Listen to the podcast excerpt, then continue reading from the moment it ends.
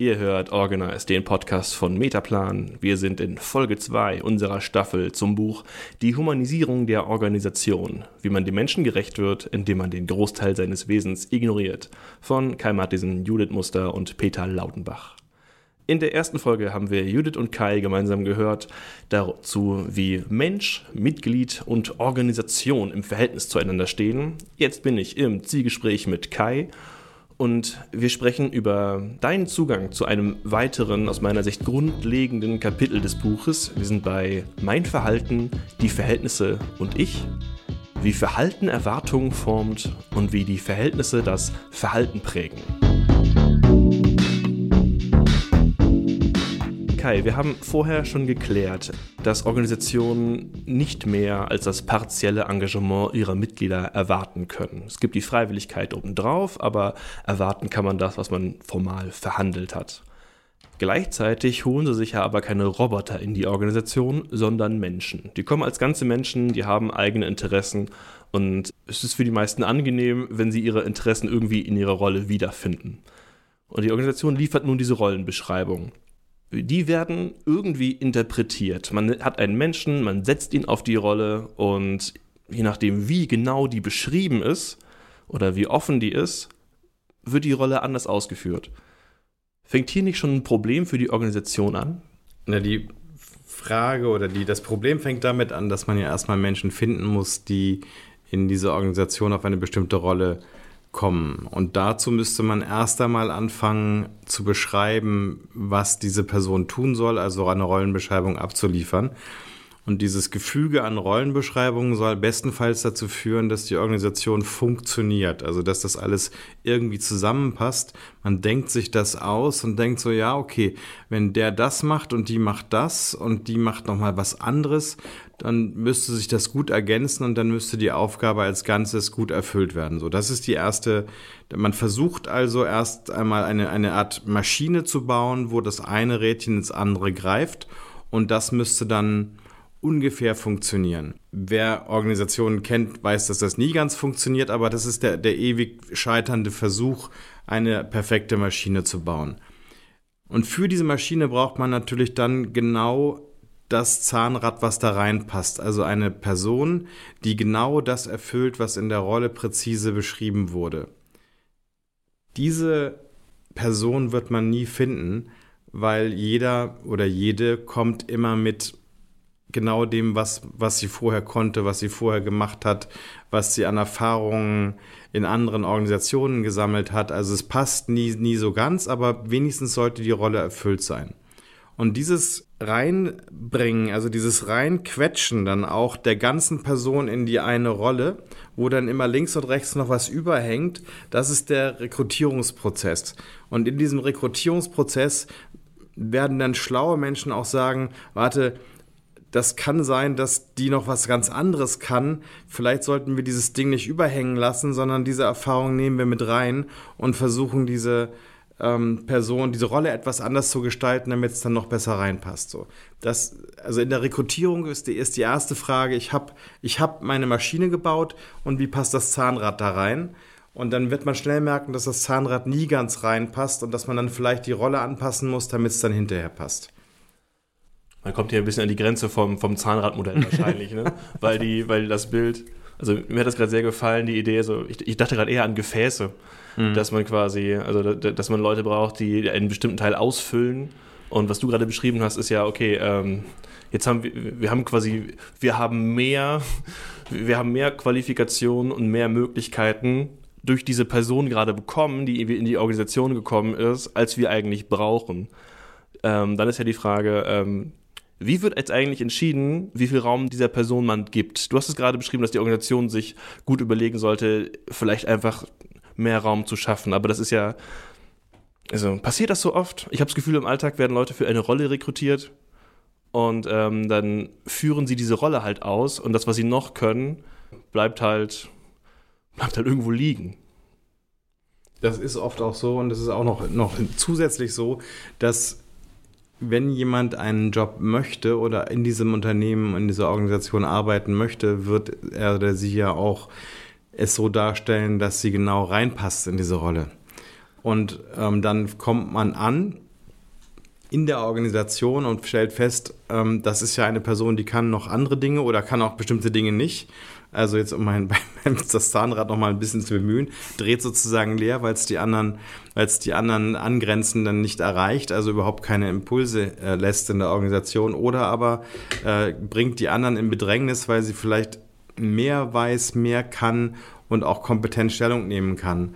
So, und dieses, also jeder, es gibt eine Rolle und, und, und diese Rolle wird ausgefüllt von einer Person, aber ausfüllen ist eigentlich nicht richtig, sondern sie wird auch interpretiert. Also sie, sie, sie nimmt Form an und man merkt dann irgendwann, man hat vielleicht jemanden eingestellt, der ein ganz toller ähm, Buchhalter sein soll, aber dieser Buchhalter hat ein großes Zahlenverständnis und kann auch dem Marketingmenschen helfen, eine Korrelationsanalyse zu machen für, über das Verhalten der, der Kunden. Weil der ist zwar Buchhalter geworden, aber kann das eben so. Und dann merkt man, aha, Jetzt, jetzt sitzt andauernd der, der Marketingmensch mit dem Buchhalter zusammen und die sprechen darüber, wie man denn aus diesen Korrelationsanalysen feststellen könnte, wie das Kaufverhalten denn morgen sein könnte. Und dann hat das überhaupt nichts mehr mit Buchhaltung zu tun, aber trotzdem hat der Buchhalter dann eine Rolle erfüllt, die ihm eigentlich gar nicht zugeschrieben wurde. So, das heißt, die Person bringt was mit und bringt es ein oder nicht ein. Ähm, und das ist dann erst einmal Zufall und sozusagen Beifang. Also entweder man, man, man nutzt es denn oder man wirft es zurück ins Meer. Ist es nicht ein Problem für Organisationen, wenn sie dann durch zu präzise Rollenbeschreibung verhindern, dass das passiert? Indem man die Stelle doch quasi offen hält und indem man mehr Puffer da lässt, damit ich benutze jetzt weiter dein Bild, obwohl eigentlich ihr ja äh, nicht so gerne in maschinistischen Bildern spricht, aber jetzt hast du es reingeholt. ich ähm, ja, äh, wir haben verschiedene Zahnräder, die sich selbst aussuchen können, wie sie sich zueinander positionieren können. Ähm, dann ist das doch am Ende für die Organisation ein Gewinn, in, indem nämlich quasi die beste Verschaltung sich einfach die verschiedenen Mitglieder der Organisation selbst überlegen können, wenn man denen Luft lässt, ihre persönlichen Erwartungen aufeinander einzustellen. Es ist aber kein Ponyhof. Wenn ich Leute in die Organisation reinhole, dann tue ich das ja deswegen, weil ich glaube, dass sie bestimmte Funktionen erfüllen. Sie sollen Funktionen erfüllen, sie müssen bestimmte Leistungen erbringen. Und dann kann ich aber klug sein und sagen, ich werde jetzt ein neues Sales-Team rekrutieren äh, für ein neues Produkt und innerhalb dieses Sales-Teams schaue ich dann drauf, wen habe ich denn da eigentlich? Da habe ich die Leute, die vielleicht stärker nach vorne gehen, die eine Kaltakquise gut machen können. Da habe ich andere, die strukturiert denken, die das dann ordnen können. Und ich habe wiederum andere, die, ähm, die eine tolle Kundenbeziehung aufbauen, die dann auch lange hält. Und wenn ich dann dieses Team kombiniere, dann bin ich in der Rolle ähm, flexibler und kann sagen, der, dann kann das Team sich auch finden und kann versuchen, die Aufgaben unter sich zu verteilen, was Teams idealerweise sowieso tun. Nur ich muss trotzdem darauf achten, dass die alle bereit sind, Sales zu machen. Wenn die sich dann plötzlich entscheiden würden, Sales ist eigentlich total blöd, sie würden lieber nur Marketing machen, weil da muss man nicht so viel mit dem Kunden tun. Äh, da kann man sich nur kluge Sprüche ausdenken, dann habe ich nicht gewonnen. So, also ja, man kann bestimmte Rollen oder Summen von Rollen so, so offen halten, dass sich die Personen dann besser zusammenfügen können und besser organisieren können, selbst organisieren können, dass man es denen überlässt. Aber als Organisationsgestalter oder Gestalterin würde ich immer versuchen zu wissen, was ich tue, diese Funktionen auszufüllen und die zu rekrutieren, die diese Funktionen dann auch erfüllen können. Wir haben jetzt in diesem Kapitel den Fall, dass ihr beschreibt, wir haben diese Rollenbeschreibung, wir setzen da Mitglieder drauf und ähm, so die Prämisse ist, wie, wie ihr sagt, Verhalten formt Erwartung. Wir haben jemanden, der bewegt sich in seiner Rolle und der ist eine Weile da und man hat äh, gelernt, wie er sich auf diese Rolle verhält. Aber der zweite Teil, der ja auch sehr spannend ist, ist halt dann, aber die Verhältnisse formen das Verhalten.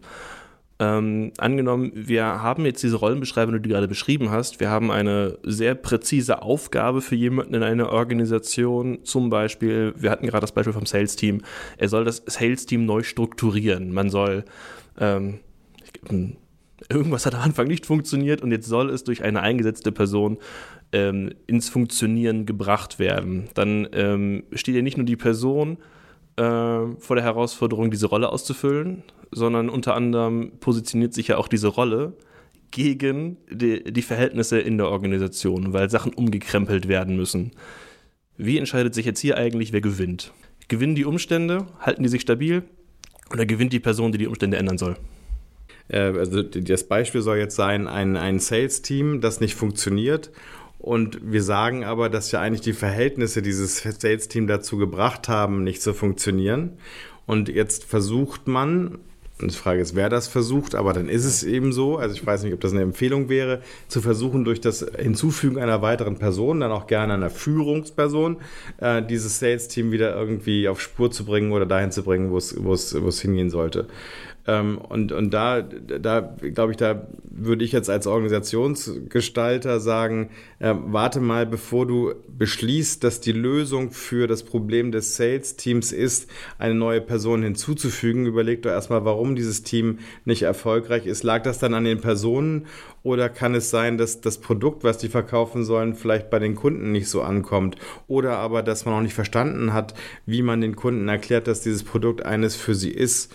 Ähm, und dieses, das ist aber auch dieses, das Typische ist ja, man, man sucht personale Lösungen und, und macht personale Zuweisungen. Also das Team performt nicht, dann sind eigentlich alle Teammitglieder blöd oder aber man sucht eine neue Führungskraft, die dann einen richtigen Zug reinbringt, dann hat man auch wieder die Person gefunden, die das löst. Und das, das sind so die, die, die ad hoc immer auf der Hand liegenden Lösungsmöglichkeiten, die man aber versuchen kann, für einen Moment mal auszublenden und zu sagen, wenn das die Lösung ist, was ist das Problem dahinter und kann man dieses Problem vielleicht auch noch anders lösen? So, also das heißt, ich weiß nicht, ob ich deine Frage jetzt beantwortet habe, aber es ist. Ähm du hast nur gesagt, dass es nie falsch ist, aber es ist okay. okay, das ist ja, nee, das ist ja spannend. Das ist ja ein guter Ansatzpunkt. Das heißt ja erstmal, quasi nicht alle Rollenbeschreibungen funktionieren. Das ist ja erstmal, was du gerade gesagt hast. Nicht alles, was man äh, Leuten in der Organisation aufgibt, ist überhaupt eine lösbare Aufgabe. Okay, ist jetzt trivial. Wir wissen alle, dass man Leuten Unlösbares aufgeben kann. Aber das ist ja erstmal auch ein Riesenproblem, oder? Für dieses Verhältnis, was wir gerade beschrieben haben. Für jemand kommt und muss eine Rolle ausfüllen und dann stellt sich heraus, er hat eine unlösbare Aufgabe bekommen. Das ist ja äh, dann mal wieder ein Kampf, den die Person, die auf diese Stelle gestellt wurde, nicht gewinnen kann.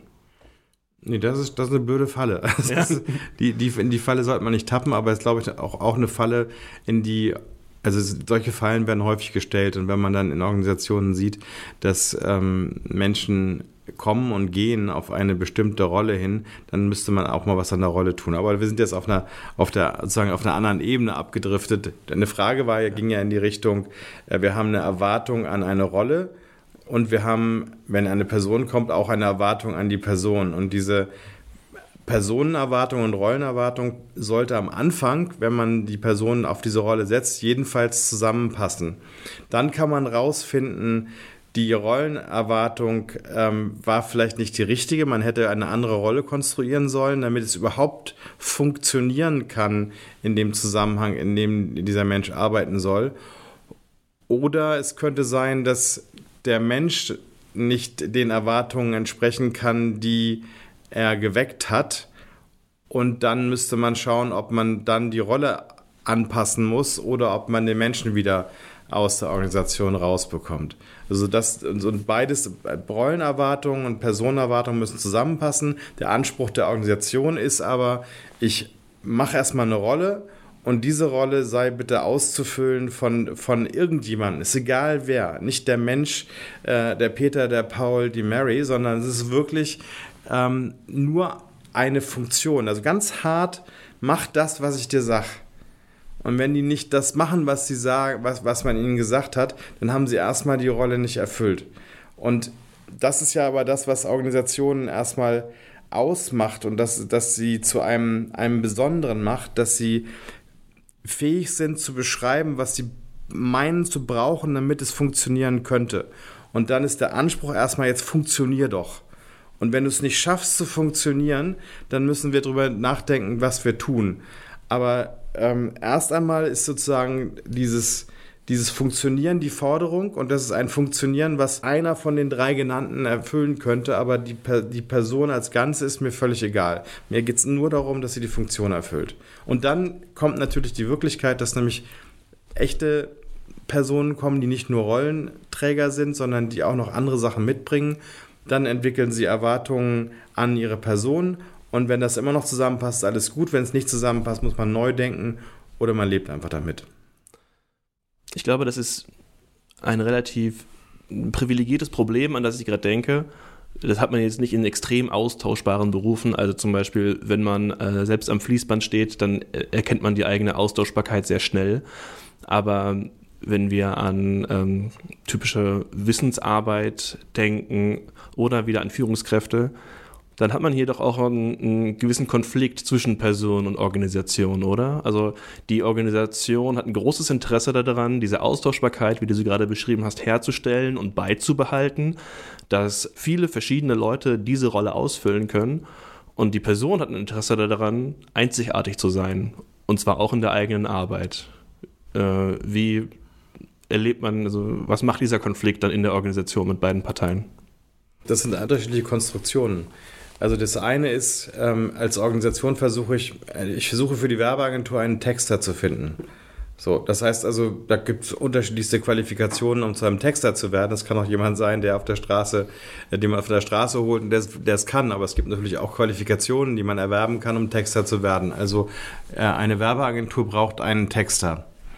Nun sind Menschen, die gute, kluge Texte machen, natürlich keine, die von sich sagen würden, ich bin wie jeder andere, sondern sie würden sich als vermutlich kreativ und, und besonders und in der Kombination ihrer Fähigkeiten ähm, individuell beschreiben. Also ganz, ganz was Besonderes zu sein. So.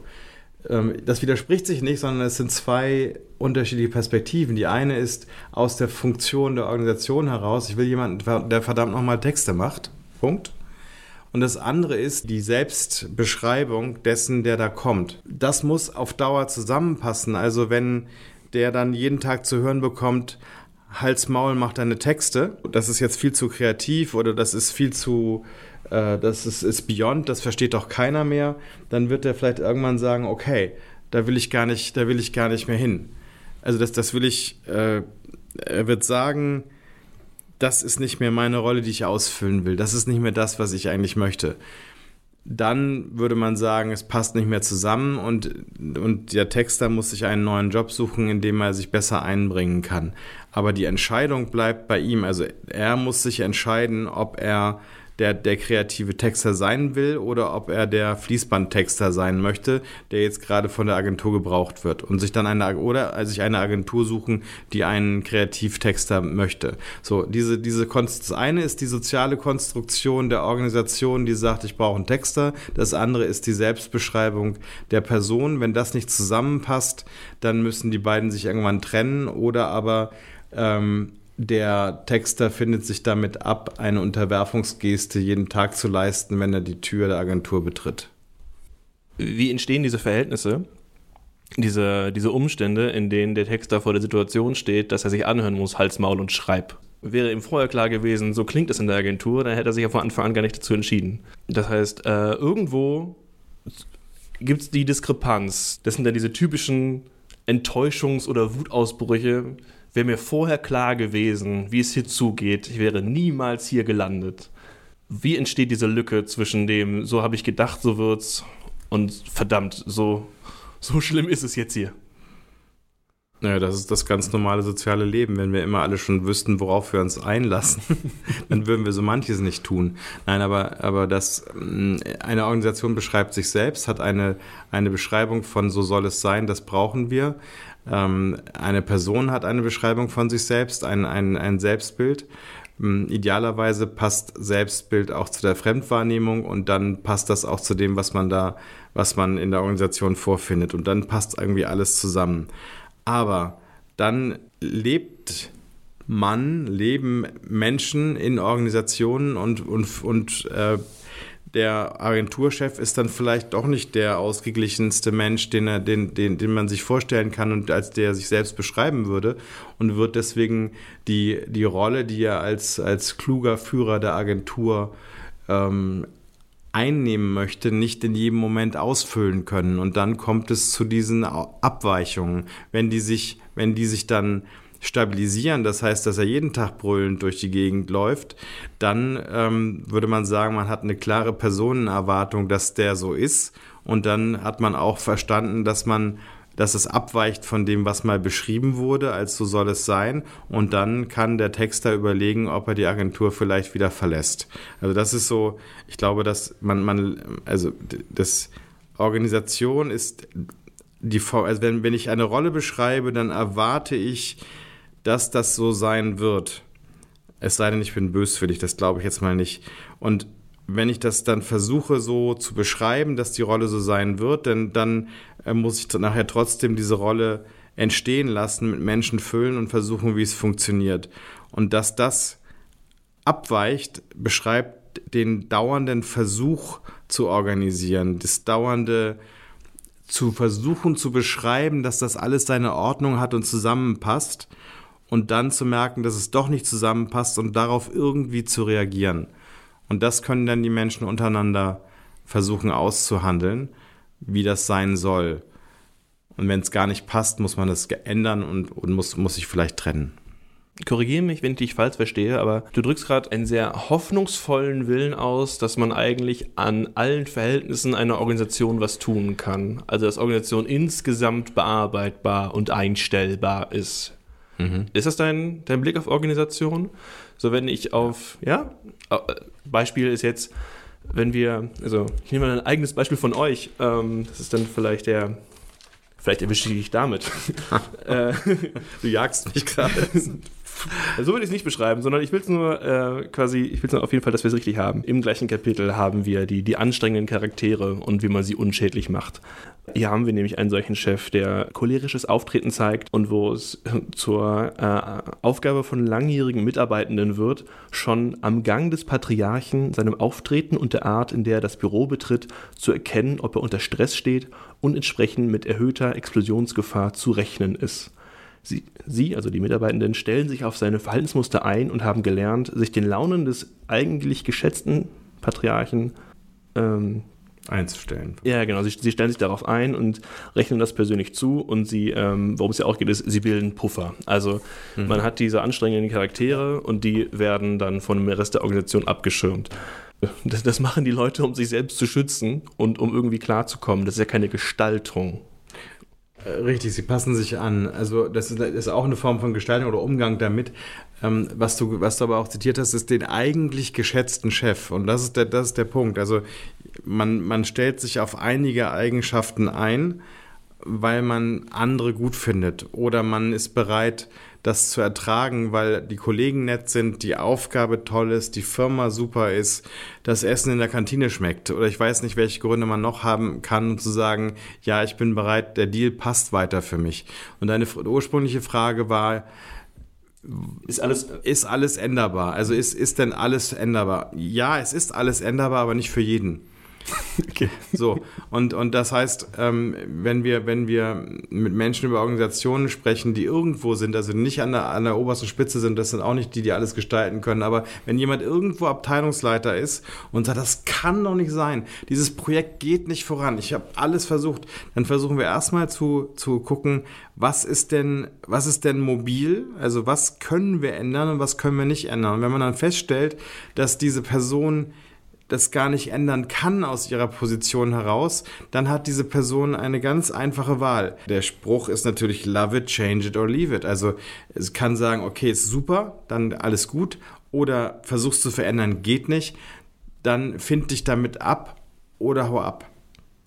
Also dieses, das ist die Wahl, die jeder dann hat. Das ist ja auch der Unterschied zu, zu einem Organisationsmitglied zu sein und nicht Teil eines Freundeskreises oder Teil einer Familie ähm, eine Organisation kann und darf man verlassen.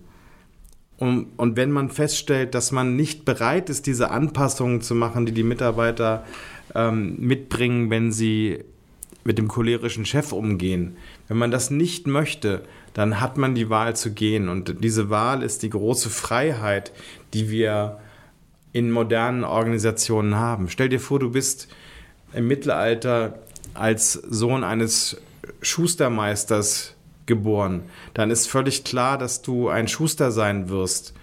Und dann wirst du in dieser Zunft der Schuster zu Hause sein und wirst äh, vielleicht bei einem anderen Schustermeister in die Lehre gehen. und dann wirst du auch die Frau eines anderen Schusters heiraten. Und diese, diese Begrenztheit und, und, und Unfreiheit ist eine, die, die wir dadurch überwinden. Das ist ein Mechanismus, nicht alles, aber durch Organisationen haben wir das, das überwunden. Das ist ein, ein Freiheitsmechanismus, der den Menschen vor die Wahl stellt, es zu machen, den Regeln zu folgen und sich als Person anzupassen, also auszugleichen, aufzunehmen, zu absorbieren, was da alles um ihn herum passiert, oder aber zu gehen. Und diese Freiheit zu gehen und sich andere Kontexte zu suchen, in denen dann die eigenen Erwartungen besser zu den Erwartungen der Organisation passen. Das ist, das ist die, die große Errungenschaft von Organisationen im Gegensatz zu anderen gesellschaftlichen Formen des, des, des arbeitsteiligen Zusammenarbeitens. Und gleichzeitig kann die Organisation sagen, oh, du willst gehen, so schlimm ist es. Vielleicht ändern wir doch die Umstände, die dich so ärgern, weil wir gerade dich behalten wollen. Ja, das wäre im Idealfall auch schön. aber häufig, häufig ist eine Organisation ja eben genau darauf ausgerichtet zu sagen, okay, wenn du das nicht machst, macht es jemand anderes. Und, und diese Freiheit muss sich wiederum auch die Organisation lassen, weil sie ja sonst sehr abhängig wäre von einzelnen Organisationsmitgliedern. Und Organisation versucht ja ein gesamtstabiles Konstrukt zu finden, was nicht von den Einzelnen abhängig ist. Also ein, eine Organisation, die sofort sagt, oh, da, da will jemand gehen, dann müssen wir uns als Organisation ändern, ist, ist genauso schlecht beraten wie eine, die nicht versucht, die Personen auch als Personen zu sehen und zu versuchen, dass beides zusammenpasst, also Erwartungen der Organisation und Person. Kai, vielen Dank. Gerne.